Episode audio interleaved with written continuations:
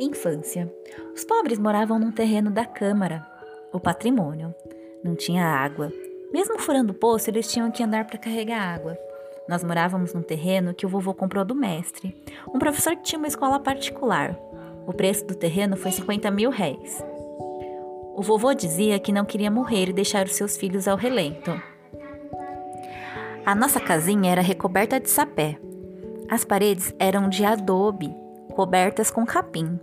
Todos os anos tinha que trocar o capim porque apodrecia e tinha que trocá-lo antes das chuvas. Minha mãe pagava 10 mil réis por uma carroça de capim. O chão não era soalhado, era de terra dura, condensada de tanto pisar. Eu estava fazendo a minha avant-première no mundo e conhecia o pai do meu irmão e não conhecia o meu. Será que cada criança tem que ter um pai? O pai de minha mãe foi Benedito José da Silva, sobrenome do senhor.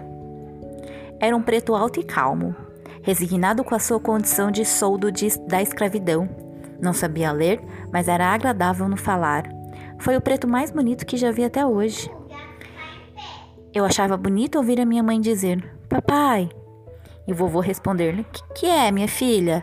Eu invejava minha mãe por ter conhecido pai e mãe. Várias vezes pensei em interrogá-la para saber quem era meu pai, mas faltou-me coragem. Achei que era atrevimento da minha parte. Para mim, as pessoas mais importantes eram minha mãe e meu avô. Ouvi as velhas dizer que as crianças têm que obedecer aos pais e respeitá-los. Um dia, ouvi da minha mãe que o meu pai era de Araxá e o seu nome era João Cândido Veloso, e o nome de minha avó era Joana Veloso. Que o meu pai tocava violão e não gostava de trabalhar, que ele tinha só um terno de roupas. Quando ela lavava sua roupa, ele ficava deitado nu. Esperava a roupa enxugar para vesti-la e sair. Cheguei à conclusão de que não necessitamos perguntar nada a ninguém. Com o decorrer do tempo, vamos tomando conhecimento de tudo. Quando minha mãe falava, eu me aproximava para ouvi-la. Um dia, minha mãe repreendeu-me e disse: Eu não gosto de você. Respondi-lhe: se todo mundo é por intermédio da senhora. Se não tivesse dado confiança ao meu pai, eu não estaria aqui. Minha mãe sorriu e disse: Que menina inteligente. E tá só com quatro anos. Minha tia Claudimira comentou: Ela é muito educada. Minha mãe defendia-me, dizendo que eu tinha dito a verdade. Ela precisa apanhar. Você não sabe criar filho? Elas iniciaram uma discussão.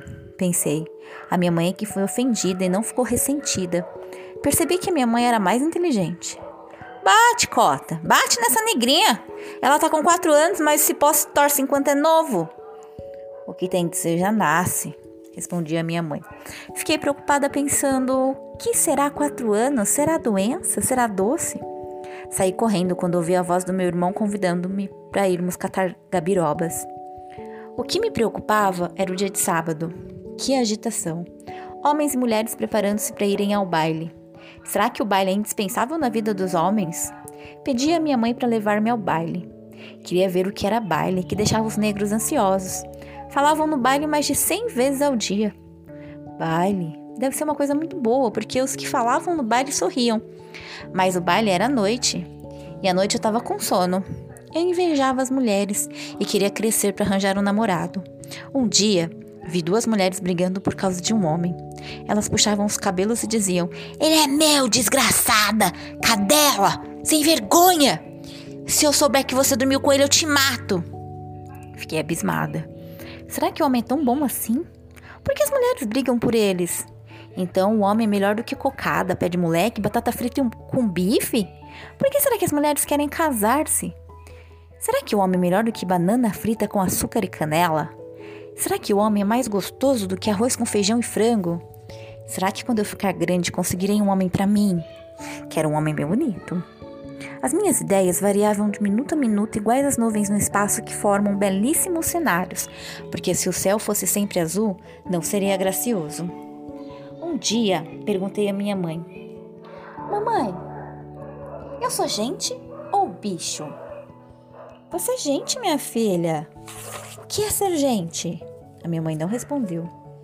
À noite eu olhava o céu, mirava as estrelas e pensava: será que as estrelas falam? Será que elas dançam aos sábados?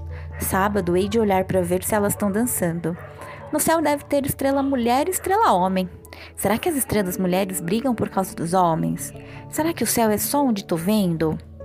Quando eu ia buscar lenha com a minha mãe, avistava o céu no mesmo formato. No mato, eu vi um homem cortar uma árvore. Fiquei com inveja e decidi ser homem para ter forças. Fui procurar a minha mãe e supliquei-lhe: Mamãe, eu quero virar homem. Não gosto de ser mulher. Vamos, mamãe, faça eu virar homem. Quando eu queria algo, era capaz de chorar horas e horas. Vai deitar-se, menina. Amanhã, quando despertar, você já virou homem. Que bom, que bom!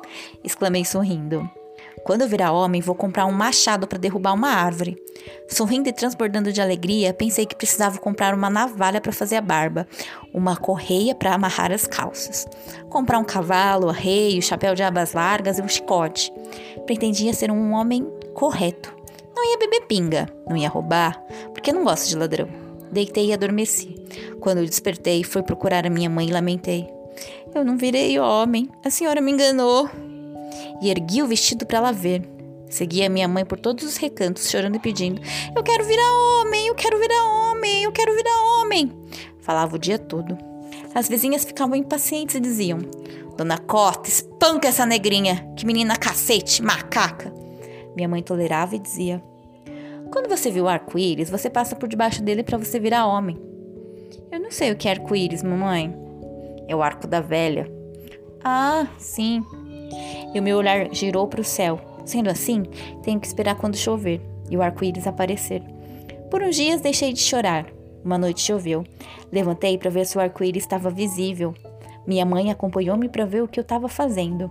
Vendo-me olhar do céu, perguntou-me: O que você está procurando? O arco-íris, mamãe. O arco-íris não sai à noite. Minha mãe falava pouco. Por que, que você quer virar homem? Quero ter a força que tem o homem. O homem pode cortar uma árvore com um machado. Quero ter a coragem que tem o homem. Ele anda nas matas e não tem medo de cobras. O homem que trabalha ganha mais dinheiro do que uma mulher e fica rico e pode comprar uma casa bonita para morar. Minha mãe sorriu e levou-me para a cama. Mas quando se aborrecia com os meus interrogatórios, espancava-me. A minha madrinha de batismo é quem me defendia. Ela era branca. Quando comprava um vestido para ela, comprava outro para mim. Penteava meus cabelos e beijava-me. Eu pensava que era importante, porque a minha madrinha era branca. Eu pensava em comer só as coisas gostosas. Lembro que quando comi bananas fritas com canela, disse: Que coisa gostosa! E por vários dias eu fiquei pensando nas bananas fritas com canela. Se eu pudesse comer mais um pouquinho, se eu pudesse comer novamente, comi cocada em lata. Oh, que coisa gostosa! E fiquei pensando na cocada em lata. Primeira vez que vi sardinha em lata e comi a sardinha com pão. Pobre mamãe. Não mais teve sossego. Eu pedia a todo instante. Quero aquela coisa gostosa, quero aquela coisa gostosa. Seguia minha mãe por todos os recantos. A tia Teresa perguntou: O que, que ela quer?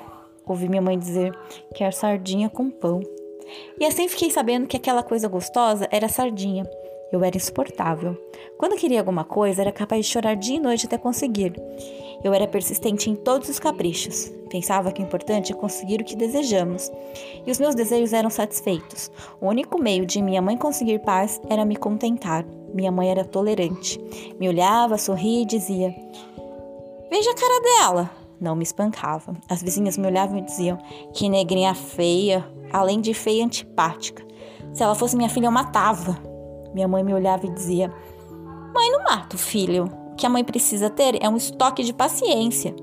O senhor Eurípides Barçanufo disse-me que ela é poetisa.